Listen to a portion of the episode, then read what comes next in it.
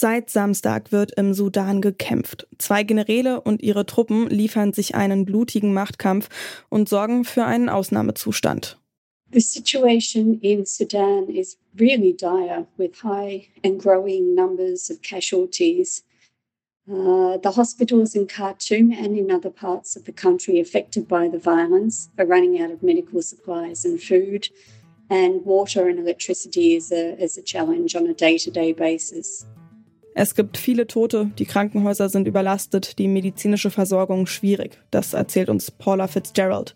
Sie arbeitet für das Deutsche Rote Kreuz in der sudanesischen Hauptstadt Khartoum und hat uns beschrieben, wie die Lage vor Ort aussieht. Welche weiteren Folgen die Gefechte im Sudan haben, besonders für die Zivilbevölkerung, das schauen wir uns in dieser Folge genauer an. Mein Name ist Nina Potzel. Hi.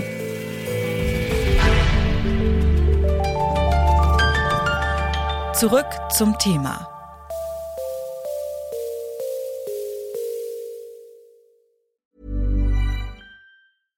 Bitte widmet eure Aufmerksamkeit unserem Werbepartner. Die Suche nach geeigneten Mitarbeitenden kann viel Zeit in Anspruch nehmen, muss sie aber nicht unbedingt, denn man kann sich helfen lassen. Zum Beispiel mit den Premium-Stellenanzeigen von Indeed, denn damit wird eure Stellenanzeige in der Suche sichtbarer und Bewerberinnen und Bewerber werden schneller auf euch aufmerksam. Indeed schenkt euch jetzt 75 Euro Startguthaben für eure Premium-Stellenanzeigen. Klickt dazu auf den Link in den Show Notes. Es gelten die AGB. Der Sudan, ein Krisenstaat im Nordosten Afrikas. Eine hohe Inflationsrate, steigende Lebensmittelpreise, die wirtschaftliche Lage des Landes ist katastrophal und die Menschen sind von Armut bedroht. Hinzu kommt die machtpolitische Instabilität des Landes, die jetzt in brutalen Gefechten zwischen Militär und Paramilitärs gemündet ist. Bereits nach wenigen Tagen gibt es nach Angaben der UN mehrere hundert Tote. Darüber habe ich mit dem Journalisten Tobias Simon gesprochen. Er hat sich auf den Sudan spezialisiert und mir erklärt, wer da eigentlich gerade gegen wen kämpft. Ja, also wir haben, wenn man es grob vereinfacht sagen wollen, ist es so, dass wir zwei Generäle haben. Einmal Al-Burhan auf der einen Seite, der die regulären Streitkräfte befehligt, und auf der anderen Seite Dagalo, auch Hemeti genannt, der eine paramilitärische Einheit anführt, die Rapid Support Forces. Beide Generäle sind seit langem in einem Konflikt um Macht und Einfluss. Und dieser Konflikt ist leider letzten Samstag dann in blutige militärische Auseinandersetzung hat dort geendet. Die beiden Parteien, die sich da jetzt bekämpfen, also Dagalo, wie Sie gesagt haben, und Al-Burhan, die haben zeitweise sogar zusammen eine Übergangsregierung gebildet. Warum ist die Situation denn jetzt eskaliert? Es geht tatsächlich um politische Einnahme, um wirtschaftliche Vorteilnahme etc. Es gab 2019 eine Revolution im Sudan, wo der ehemalige Machthaber Omar al-Bashir gestürzt wurde. Dort wurde dann eine Übergangsregierung gebildet, die zu 50-50 aus Militärs und Zivilisten gebildet werden sollte. In den ersten anderthalb Jahren waren die Militärs an der Macht und in den nächsten anderthalb Jahren sollten eigentlich die Zivilisten an der Macht haben. Die scheiterte aber 2021 im Oktober, als die Militärs die Macht abgeben sollten. Und seitdem waren die beiden Militärs an der Macht und das ist jetzt am Samstag eskaliert, als eigentlich wieder eine neue zivile Regierung gebildet werden sollte. Ihr habt es schon gehört, im April 2019 wurde der sudanesische Diktator Omar al-Bashir gestürzt. Das Ziel war damals eine zivile demokratische Regierung für den Sudan.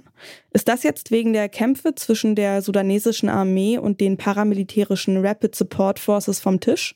Wie sieht Tobias Simon das? Also ich glaube, die Chancen auf einen demokratischen Wandel ist sehr Richtung Null tendiert es derzeit.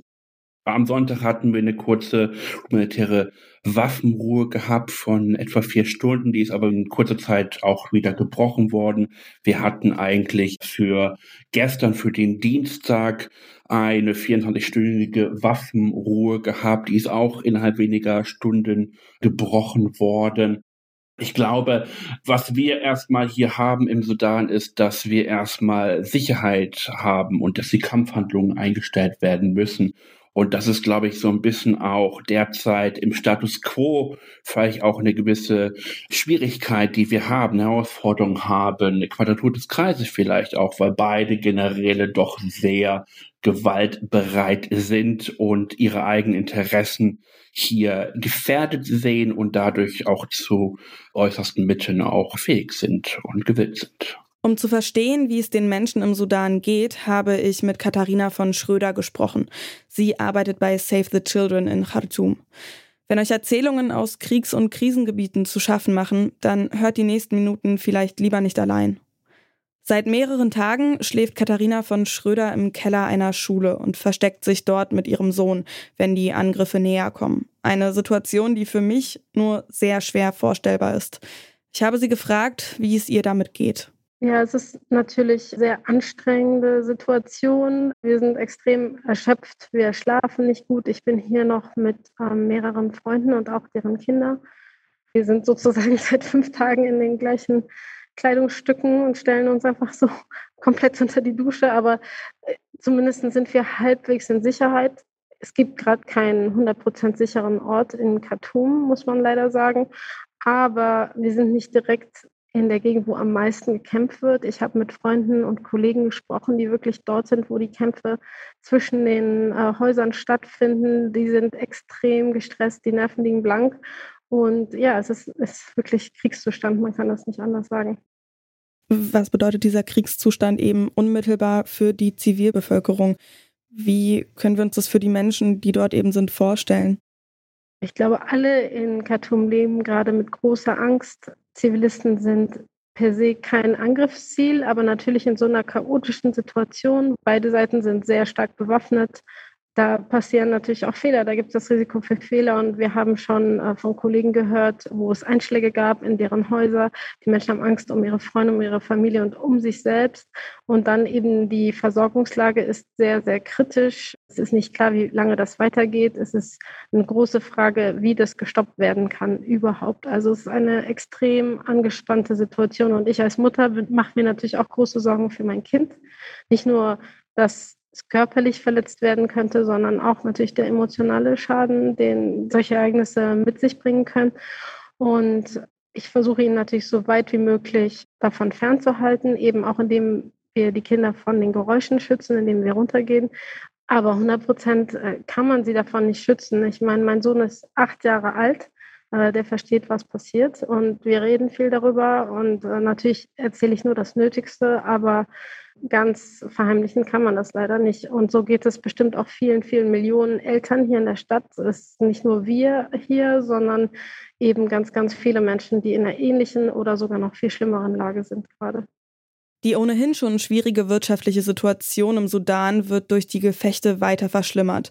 Es gibt teilweise keinen Zugang zu Lebensmitteln oder Medikamenten wie der Druck steigt mit der Versorgungslage, beginnen halt auch Plünderungen. Bisher sind es eher Geschäfte, aber man hört auch von einzelnen Fällen, wo in Häuser eingebrochen und geplündert wird. Das ist natürlich auch eine extrem beängstigende Situation für normale Familien.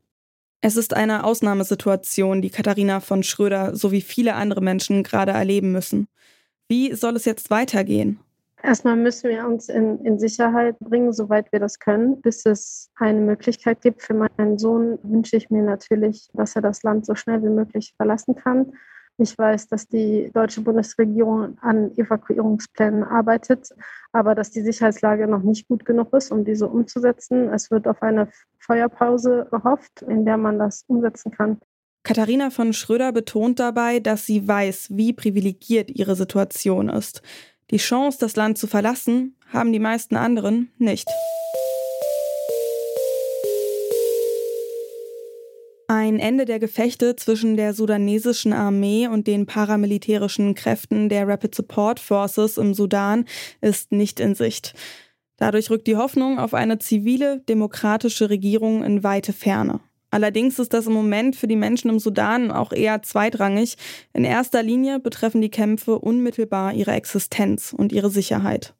Und damit sind wir raus für heute. An dieser Folge mitgearbeitet haben Amira Klute, Lukas Stöckel und Alea Rentmeister. Produziert hat sie Tim Schmutzler, Chefin vom Dienst war Hanna Kröger. Und ich, ich bin Nina Potzel. Macht's gut. Zurück zum Thema vom Podcast Radio Detektor FM.